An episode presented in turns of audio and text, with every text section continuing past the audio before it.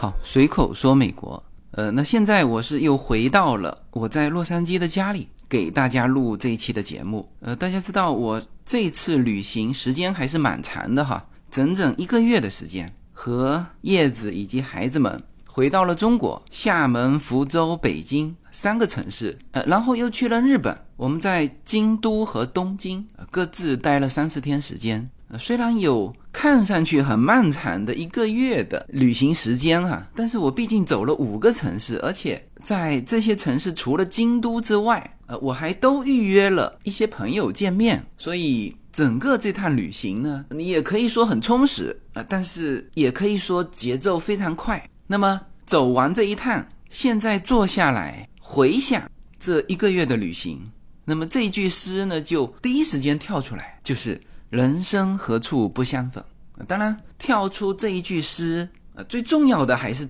最后在东京的两天时间，我见了在东京的朋友徐静波啊，同时呢，最后一个晚上和在东京的我们的听友相约啊，碰了个面，同时还在街头喝了杯酒。然后在我们喝酒的过程当中，我们就边喝我们就边聊天嘛。呃，大家知道我的声音并不大哈，但是在东京，我们是在浅草寺的那条河的桥头，就站着喝酒。我们把两个大的酒桶啊拼在一起，那就是两个台子哈。我们把它拼在一起，七八个人在那边边喝酒边聊天。然后呢，一辆电动的踏板车从我们面前经过，马上就回头。呃，那个骑踏板车的是一个高个子，走过来。问你是自由军吗？我说我是啊。那因为我们的聚会呢是有在我们的日本群里面公布出来，什么时间、什么地点但我那时候还没反应过来，因为我们其实喝酒的地方跟我公布的聚会的地方已经不是一个地方了。我们当时聚会是在桥那一头的这个 Burger King，但是后来人越来越多之后呢，那个。场地不够了，然后有人提议说：“哎，我们到桥那一头的酒吧下面去喝点酒。”呃，所以我们已经换了个地方了。我那个时候一方面是没反应过来，还有一方面呢，就是我常常遇到过这种场景。呃，是的，那也是我们的一个听友啊，在东京的，他就这么骑过那条路，然后听到一个非常熟悉的声音，他就停下来，然后就发现我了。呃，在现场的。我们其他几个听友就非常惊讶嘛，说你完全不知道我们聚会的这个信息，就是这么路过听到声音，然后停下来，然后就认出我的吗？呃，他说是的，呃，然后现场的听友就很很惊讶，呃，其实这个场景我在美国是常常遇到的，我记得我在 Washington D.C. 旁边的。阿灵顿国家公墓啊，那是第一次遇到这种场景哈，就是我跟优娜在边走边聊，然后身边走过去一群人，其中有一个人回头问我：“你是不是自由军？”呃，然后这个听友后来在应该是一九年我们上海的新书发布会的时候，他还来了啊，那讲起当时的这种相遇啊。啊，那还有一次应该是在马蹄湾的时候，也是我跟优娜边走边聊，然后旁边遇到一个听友，那个时候天色已经暗下来了。就如果不是因为声音哈，我们肯定是擦肩而过的。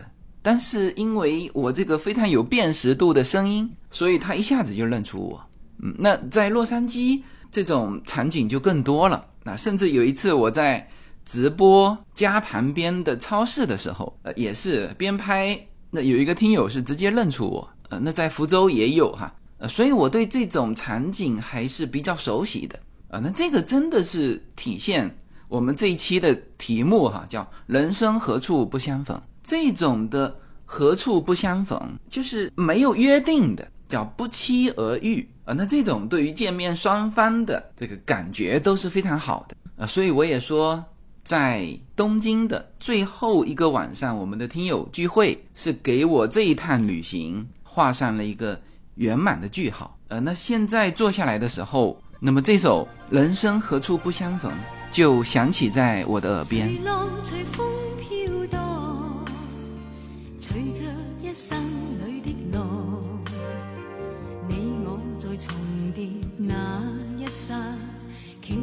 各在一方，缘分随风飘荡，缘尽此生也守望，你我在凝望那一刹，心中有泪。嗯、这首歌的歌词也非常能够准确的描绘我在这趟旅程当中和很多的朋友、听友相逢和分别。呃，的确，我们就像歌词里中描绘的，那，这个词里面，它是把我们每一个人啊描写成在大海中的一滴水啊，这个水呢是叫随波荡漾的，随着海里的浪，当然浪又随着风啊，所以它叫随浪随风飘荡。然后我们相逢的时候，就是你我在重叠那一刹，迅速的就变成顷刻各在一方。啊，这种描绘呃是非常恰当的，是没有时间去展开我们在相逢那一刹说了什么，只是匆匆的相逢。然后我现在坐在洛杉矶的家里，你们呢可能在东京、在北京、在福州、在厦门。呃，我们年轻的时候听过的那些歌啊，或者说年少时候背过的那些诗词，它们的用处啊，就是在你。人生的某一刻遇到诗中描绘的这个场景的时候，他们会跳出来啊，这个就叫意境啊。其实“人生何处不相逢”啊，它不仅是一首歌的歌词或者题目哈，它最早是出自宋朝的晏殊的一首诗，它的上半句是一曲清歌满樽酒，下半句就是这个。人生何处不相逢，也非常非常符合当时我们在呃东京浅草寺桥头喝酒的时候的那个场景。纵是告别，也交出真心意，默默承受际遇。某月某日，也许再可跟你共聚，重拾往。好好好，那从从这边开始，好好，从嘉文开始。哎，大家好，大家好，我叫王嘉文，那个来日本是疫情之前第一个工作是在滑雪场当教练，工作了一个月之后，新冠来之后就失业了，完了之后来东京这边找工作，结果找到一份工作之后，刚租好房子之后，第二天就是疯了，工作又没了。完了之后干过拆房子，干过解体，干过盖楼，干过就是清扫公园。完了之后，呃，做了差不多两个月之后，在在这呃中间不断的找工作，找工作，后来找到一个在日本做电商的，在乐天做电商的一个公司，非常巧，也是一个福建人、福州人的公司。啊，在那里边工作了两年之后，呃，在这中间就是把自己的家人、老婆、孩子都接过来，孩子也上了学，上了小学跟幼儿园。完了之后，自己觉得要跳出这个舒适圈，因为我出国之前没有学过日语嘛，一句话都不会说嘛。完之后就离职之后，先离职之后花一个月的时间找工作，结果现在是在一个阿萨库萨巴西浅草桥那边的一个做皮具的公司里边做产品总监。完了，现在工作差不多有一年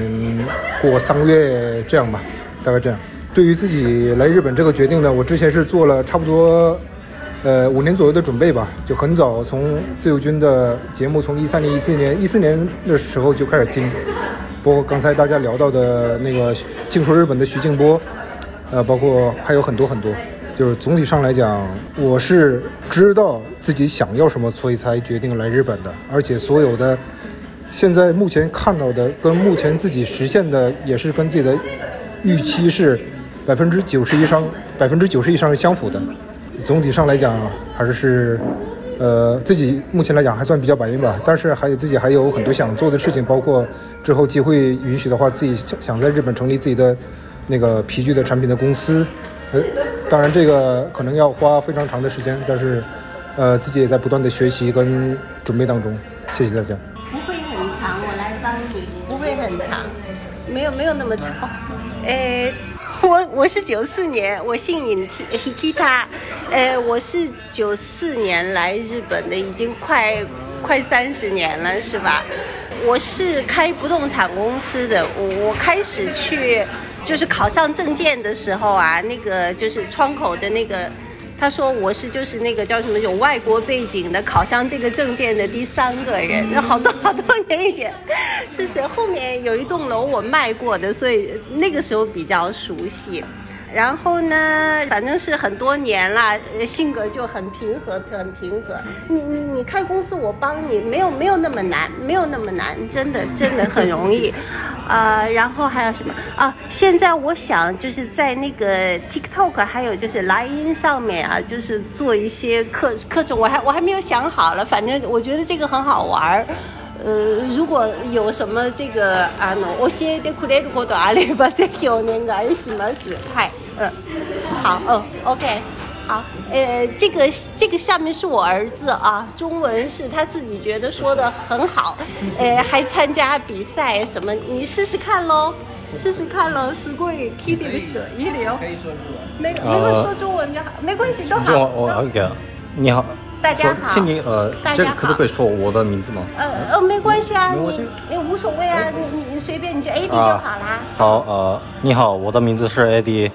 呃，我我现在大学生了，我我开始学中国话的，我可以听很多吧，我不能说很多，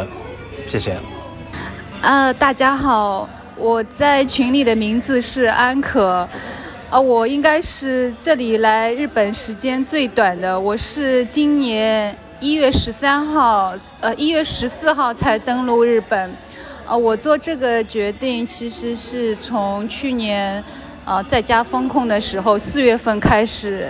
做这个决定，然后我是通过经营管理签证出来的，然后公司呃就是在日本设立一个公司，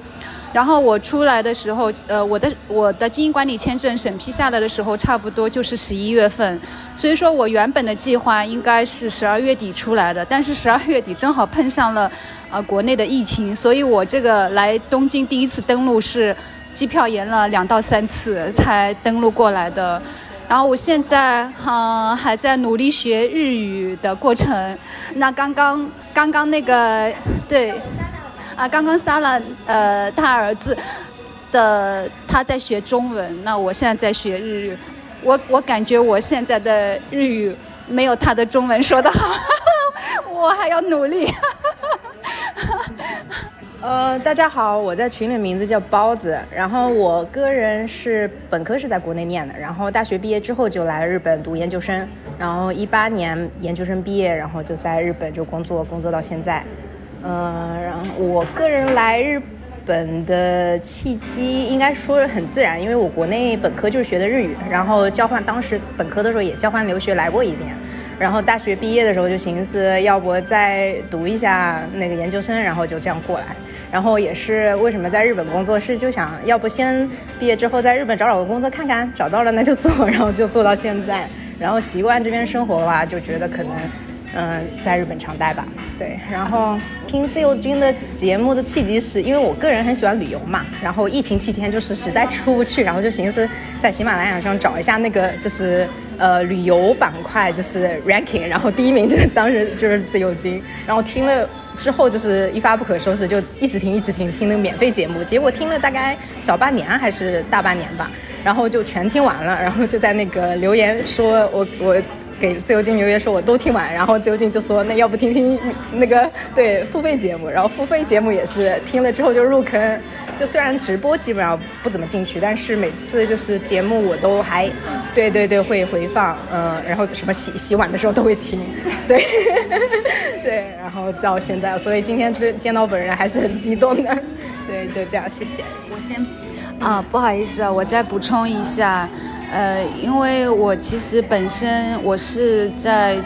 苏州、苏州、苏州这里的，我本身是自己做一个小公司，然后呃，我跟我先生两个人，我们两个人是丁克，我们是没有小孩的。所以说，为什么我们选择到日本？因为当时其实来之前也是考虑了很多国家，因为主要我们还都是独生子女，然后又不涉及到小孩的教育，所以说还是考虑到第一个，日本的生活很便利，然后这个国家我也很喜欢。第二个还有就是，呃，确实是回国，因为是独生子女。回国万一有什么事情的话，回家会比较方便。所以说我目前在东京呃做的事情呢，因为刚过来，还是在适应阶段。我本身呢是做物流行业，所以说现在可能未来也会做这方面的一些事情，啊、是这样子。谢谢。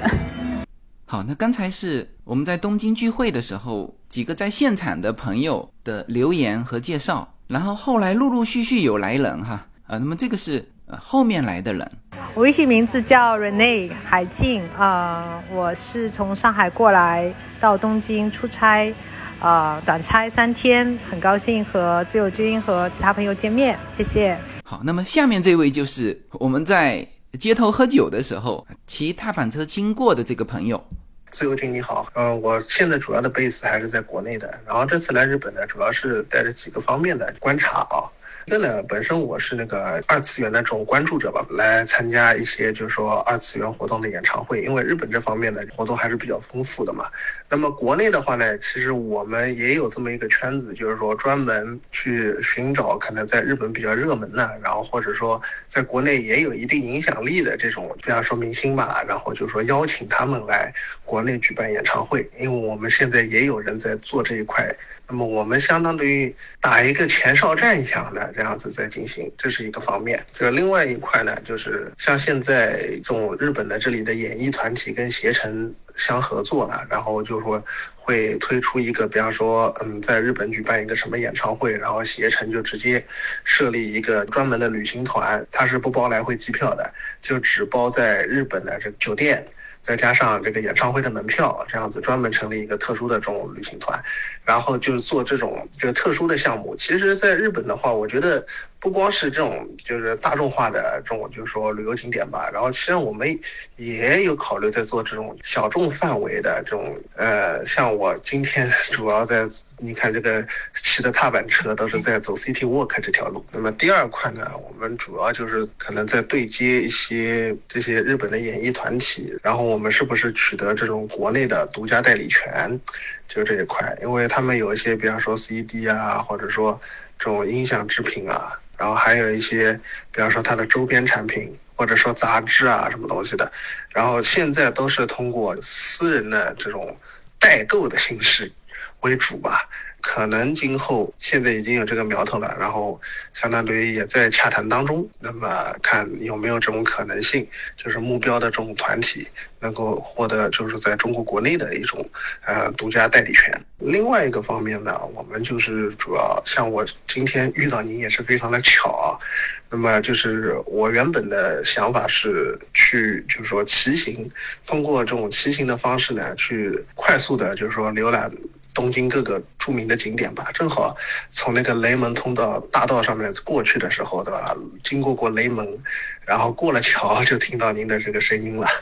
所以说，我现在可能也是在尝试着有没有可能就是 City Walk 在东京，哎、有没有可以做的这种可能性？因为现在 City Walk 这个概念还是比较行的，而且尤其像对于东京这种比较热门又富有这种历史韵味的这种城市来说的话，可能我觉得今后这种普遍的这种呃旅行团可能已经满足不了一些客户的需求了。嗯，可能这方面也在考虑，是不是有可能开发。谁在黄金海岸？谁在烽烟彼岸？你我在回望那一刹，彼此慰問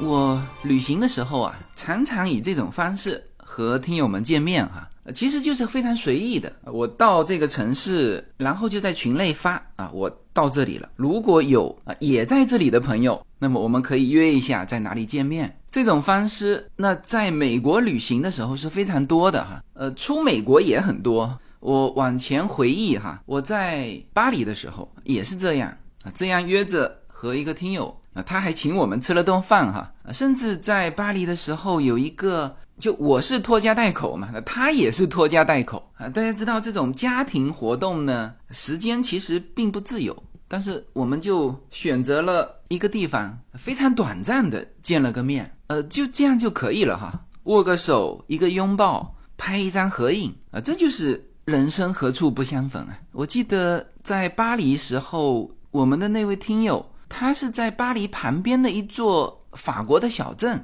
然后正好也是到巴黎来旅行。然后我们在加拿大的时候，我们加拿大的听友有聚了一桌吃饭聊天，然后第二天是他其实是我们一个老听友的女儿，她是在加拿大读研究生的。那么第二天我们是在就是温哥华闲逛嘛，他还陪了我们半天，我们一起骑自行车、踏板车。呃，我记得那个时候优娜的个子就刚刚开始长嘛，我那时候还说，哎呀，我说优娜，你如果有这位姐姐的这个身高，我觉得我就满意了啊。现在我觉得应该优娜已经长到了那个身高了，我们还是很怀念这种感觉的哈。这个感觉不仅是我有，我相信叶子以及优娜和令都有啊。优娜令虽然现在还不太懂得这些啊，但是。非常明显哈，我在全球各地旅行的时候，他感觉哎，爸爸怎么到处都有朋友，而且常常我是得到我们当地的听友很好的照顾的。那我觉得这些呢，一定也会在孩子心中留下印象。呃，那这次在日本的倒数第二天，呃，我是跟同样在喜马拉雅上开设节目的日本的一个主播。啊，他是静说日本的主播徐静波，我们有约了，一起见个面。我是去他办公室，他的办公室在赤坂，去他办公室坐了一会儿。他的办公室，呃，居然还是原来高仓健的办公室，所以他整个办公室都贴满了高仓健的一些照片、一些宣传。然后呢，我们就在楼下吃了顿饭，喝了喝酒，聊了聊天。呃，其实，呃，我跟他很早就建立了联系，哈。因为我们同时在喜马拉雅开设节目，那也是在同一个出版社出书的。呃，当然开节目我是更早嘛，我是一四年的，他应该是在一六年，他自己继承是一七年。但写书呢，他绝对是比我更专业了。他到现在是写了第七本书了，就是关于日本的啊。他还送了我一本，这第七本书叫《日本人的性格》哈。我们从办公室到喝酒啊。聊了很多，那他年龄比我大哈，呃，所以我称他是静波兄。呃，那他其实在文字这个方面他是专业的，他在日本是有自己的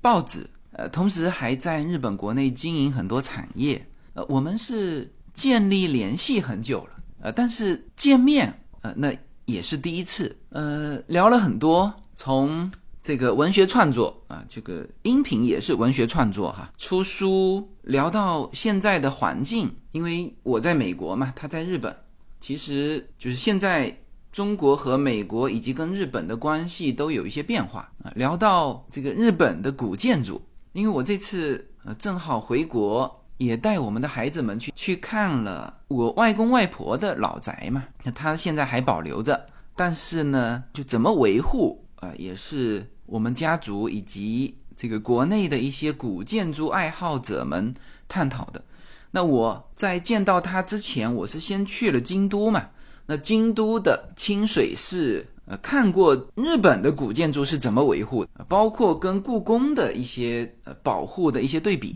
所以我们也探讨了很多关于古建筑的呃一些内容。那像这种见面呢，也是很难得的哈。其实我非常多的朋友，哎呀，甚至我们都。合作过节目，呃，但是也还没有真正的面对面见到过哈。呃，当然这个相见与不相见啊，其实都不影响我们之间的情分哈。那么再往前倒啊，我们说的人生何处不相逢？其实在北京的时候，呃，我们也有很多的相逢。呃，其实我这次主要是时间太短啊，当然还有我对目前国内的环境啊，我不太了解。呃，所以我这次除了福州之外，哈，呃，这个福州是我把一个本来是叫小型的交流会，办成了一个听友会的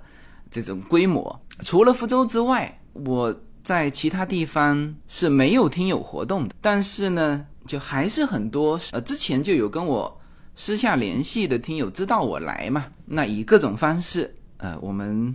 实现了这种相逢，嗯。啊，有一个听友，他是开着他的车子，几乎是全程陪伴我们，呃，从机场接我们开始，到最后呢，把我们送到首都机场，呃，这个过程当中，我们还一起叫夜游慕田峪长城，啊，这个感觉也是非常好的哈。当然，他正好有一些关于长期家庭规划的一些问题，那也借这个相对比较长的我们能够相逢的这个时间啊，进行了一些充分的探讨。然后我之前是不知道我们是可以用护照去预约故宫的，呃，所以在北京的另外一个听友就帮我们呃能够实现这个故宫的游览。然后晚上我们是二锅头加小火锅，呃，然后我们又相约下一次相逢就在洛杉矶了。呃，在北京还有一个听友，他是在石家庄的，呃，他是牙科专业的，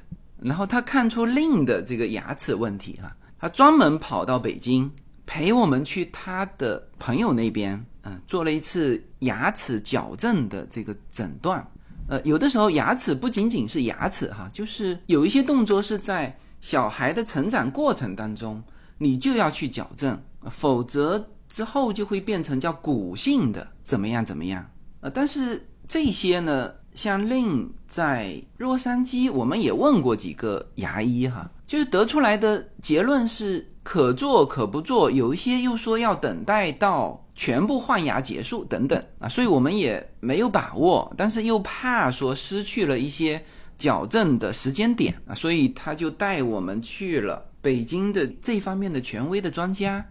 也给了我们建议啊。那像这些相逢呢，我们我们既可以说叫萍水相逢，怎么讲呢？就是我们之前不认识。啊，这些听友跟我都是第一次见面，但是又是那么的信任。嗯，有的时候见面的时候，当然他们对我都是非常熟悉了，看似第一次见面，但是一开口说的话都是叫久别重逢。啊，我是非常感激我行走世界到不同的城市，当地的听友对我的照顾哈。那在这里我就不煽情了。我只能是跟每一个人都相约，如果有到洛杉矶，我们再相逢。随浪随风飘荡，随着一生里的路，你我在重叠那一刹，顷刻各在一方。缘分随风飘荡，缘尽此生也守望。那一刹，心中有泪飘过。嗯，那相逢呢，总是很让人高兴的哈。那这种不期而遇的相逢，那更是一种惊喜。那么这是一种相逢，那还有一种相逢呢，那就是真正的叫久别重逢啊。大家知道，我这次回去其实完全没有任何工作上的或者是生意上的事情。就是为了回去叫探亲访友，呃，那因为疫情三年嘛，我们是四年多没有回去了。那像这里亲人之间也有一些很久没有这个叫面对面的呃这种拥抱啊，因为现在呀这个视频太方便了，呃，无论你身在何方，随时见面啊。我们说的是叫做线上的这种见面，呃，基本上是解决了呃应该说百分之九十九的这种情感交流的问题啊，不管有事的没事的。甚至啊，这种视频的见面要比真实的见面啊，对于双方来说要更方便，因为它实际上花的时间短啊，甚至这边一边视频见面，那边还可以忙自己手头上的事情啊，所以现在的我们说久别重逢的这种感觉，呃，其实要比以前真正的那种久别重逢啊，亲人之间只能书信了解近况。已经是完全不同了，呃，但是我这次回去还是有很多的这种久别重逢哈。你像比如说我们家，那我妈妈是蛮长时间没有和孩子们在一起了。其实从我买新家开始，因为装修嘛，然后后来基本上我都是选择，就是我岳父母在美国的时间，我才有办法回去，就是工作上的一些事情，包括听友会，包括呃。一些生意上的，包括后来的新书见面会啊，所以两个小孩都是在很小的时候回去过，那跟奶奶呀算是久别重逢。嗯，可能也因为平时常常视频嘛，呃，该说的话翻来覆去就是那么几句，然后呢，就是蛮长的时间奶奶是一个人生活，那我们一家回去啊，小孩子各种咋咋呼呼哈。然后我们也很多事情，其实我每一次回国啊，就真正跟我妈相处的时间好像还没有我在美国这边，我在美国这边是隔一天必须给我妈打一个电话，那我妈那边都是闲的，那我就可以选择我最方便的时间打电话给她啊。但是回国不一样，回国我各种事情，呃，然后小孩其实也是各种事情。那你看我们回国短短的时间，叶子还给令报了一个游泳的加强班训练班。每天去游两次啊，那优娜呢是各种功课，所以这个久别重逢呢，呃，当然也还是增进感情培养的哈，但是就就各种事情，我最后走的时候还匆匆忙忙，就我都忘记给我妈一个拥抱，后来是叶子啊，等于是代替我给了我妈一个拥抱，呃，然后这次回去呢，我妈也是说，哎，她说怎么优娜感觉不轻了，呃，其实她是年龄到了。就她这个年纪哈，我们父母天天跟她在一起的，都感觉不清。你多说她几句，都不要说几句了，多说她一句，她就烦了啊。那真的还是就是跟奶奶太久没见，优娜算是非常克制，这个尊重奶奶的啊。所以我们后来变成有很多我们明知道优娜会很烦的事情，都叫我妈去办。比如说催促优娜什么事啊，哎，那这个是我们家这边的，然后。叶子跟他的哥哥姐姐也很多年没见了，特别是跟他姐姐。当然，我说的还是这个叫做能够拥抱的这种见面哈。叶子姐姐是在我们移民美国之前就已经去了澳洲的，然后也是很多年没回来嘛。后来我们就去了美国。你看，我们移民美国都十年了，那有的时候他姐姐回中国，我们没回来。那我们回中国的时候，他姐姐又没办法回来。他姐姐现在在那边两家店咖啡屋哈，呃，在布里斯班啊，所以他们家现在是必须有留一个人守着两个店啊，至少的哈。你看上一次来美国就是他姐姐的女儿来，他姐姐跟他的儿子就是叶子的侄儿都没来。那这一次呢，叶子姐姐就带着啊，她儿子专门。在我们回中国的这段期间，他专门飞回中国，其实就是为了这个我们说久别重逢的这个拥抱。呃，这个当然就是那一刹那，就是见面的拥抱的那一刹那。那我看叶子是蛮激动的啊。那之后就是吃吃喝喝嘛，反正在呃，无论是在厦门还是在福州，一直后来他姐姐陪我们到了北京。那当然，这种亲人的共同的旅行，呃，都会留下深刻记忆的。我们其实记忆最深的，一直是那个时候他姐姐还没有移民去澳洲的时候，我们两边都是很齐的啊，就是全部的家人一起去了，当时是去了菲律宾啊，玩了大概十天时间。那时候跳岛嘛。其中有一个岛，我记得是正好那个晚上没有其他人，我们一家十几个人，等于就是把那个岛给包起来，然后晚上在沙滩上摆那个心字形的蜡烛，正好叶子的妈妈就是过生日嘛，然后一群的子女啊，那个晚上记忆还是很美妙的，嗯啊，那这种的，我们说虽然这个在线视频解决了百分之九十九的情感问题啊，但是还是比较有意义。你像我。和我的一个表哥，就是这次我们一起就属于海外的嘛，那他也是离开中国好多年了哈，这次又正好我们是没有约的，那正正好他回中国的时候，我我也回到中国，那我们两家是一起去看了外公外婆的，就是那个老宅子哈，拍合影，然后这次我们家族的表兄弟，就每一次我们就像摆那个七星北斗阵一样，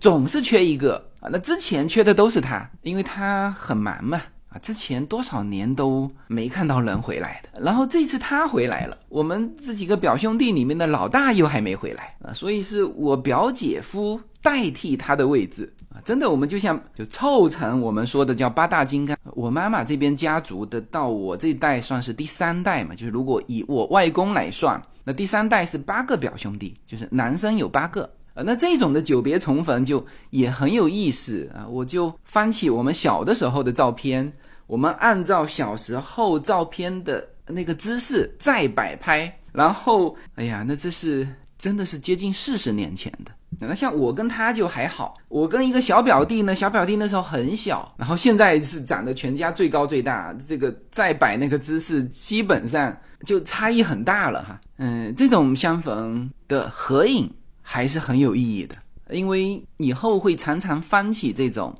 呃，特别是这种大家族哈，就是很齐全的，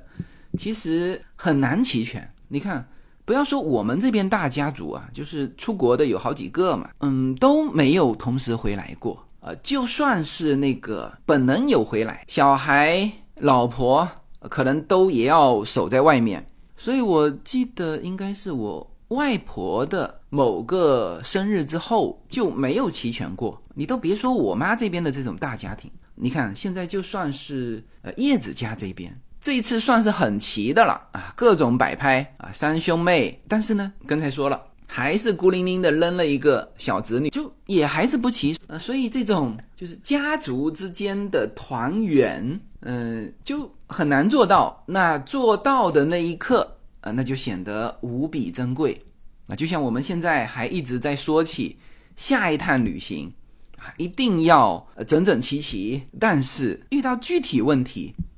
比如说去哪里啊？是在中国，还是在澳洲，还是在美国，是吧？那上一次其实就是蛮齐全的，呃，都聚到我们美国来。但是他姐姐要看店，是吧？他哥哥当时是公务员嘛，护照不自由，B two 签证都批了，护照被收了，是吧？好了，现在他姐姐慢慢的也有空了，呃，他哥哥的护照也要回来了。但是呢，这么长距离的旅行，他就我岳父现在。就有点受不了啊，所以现在就是约在哪里啊？我们现在说的还是这种三兄妹的这种不算大的家族哈，就是约不齐嘛。那那到我这边都不要说大家族哈，大家族我们已经不奢望能够拍一个完整的合影了，几乎是不可能的。呃，就算是我们一直在说的八大金刚哈，就是八个表兄弟的整齐的，呃，曾经是在应该是我移民美国然后跑卡阶段，就是。我还在国内工作的时候，呃，这里没办法带家人哈，家人肯定是呃不可能齐全。就说这个主体的这八个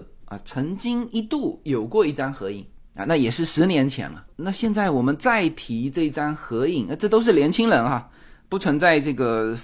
其他问题哈，飞不动飞机啊或者怎样，就还是很难聚齐啊，真的是应验那个就中国传统的一个意境啊，就叫残缺的美。啊，就是呃，中国人是追求圆满，但是他有一个有一个说法叫做“月满则亏，水满则溢”。啊，大家听过这个吧？就是月亮圆的时候呢，它就会向缺损的方向去转变；水满了的时候，我们常常说的叫圆满的时候呢，它有可能就会溢出来。这个是一种，我感觉是因为团圆太珍贵了啊，常常是呃这种缺憾的。状态，所以呢，就我们就想出了一个词，说有缺憾也是美，就安慰自己嘛。总体来说，就是这个圆满啊，太珍贵了啊。所以有的时候的相聚，即使不是大家最佳状态，就是我们所谓的圆满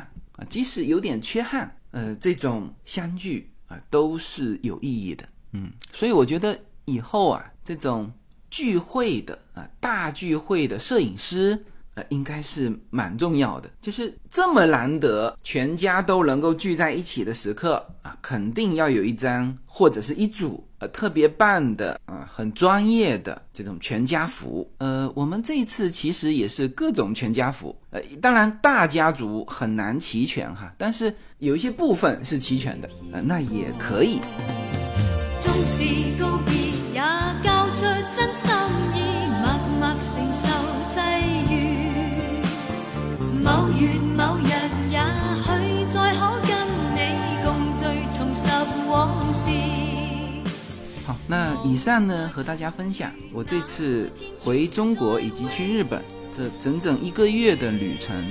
回来之后的第一个感触就是这个人生何处不相逢。那这里有我和徐静波如约而至的第一次相逢。有和我们东京听友们的不期而遇的相逢，有叶子跟他姐姐离别十年的久别重逢，也有我们长期分散在世界各地的家族亲友的圆满团圆的一个大相逢。那么，无论是相逢的喜悦，还是无法相逢的缺憾，都像这个歌词中写到的。谁在黄金海岸，谁在烽烟彼岸？你我在回望那一刻，彼此慰问近况。好，那非常感谢大家收听这一期的节目。那么下一期我会给大家分享这次去日本的一些感受。好，谢谢大家。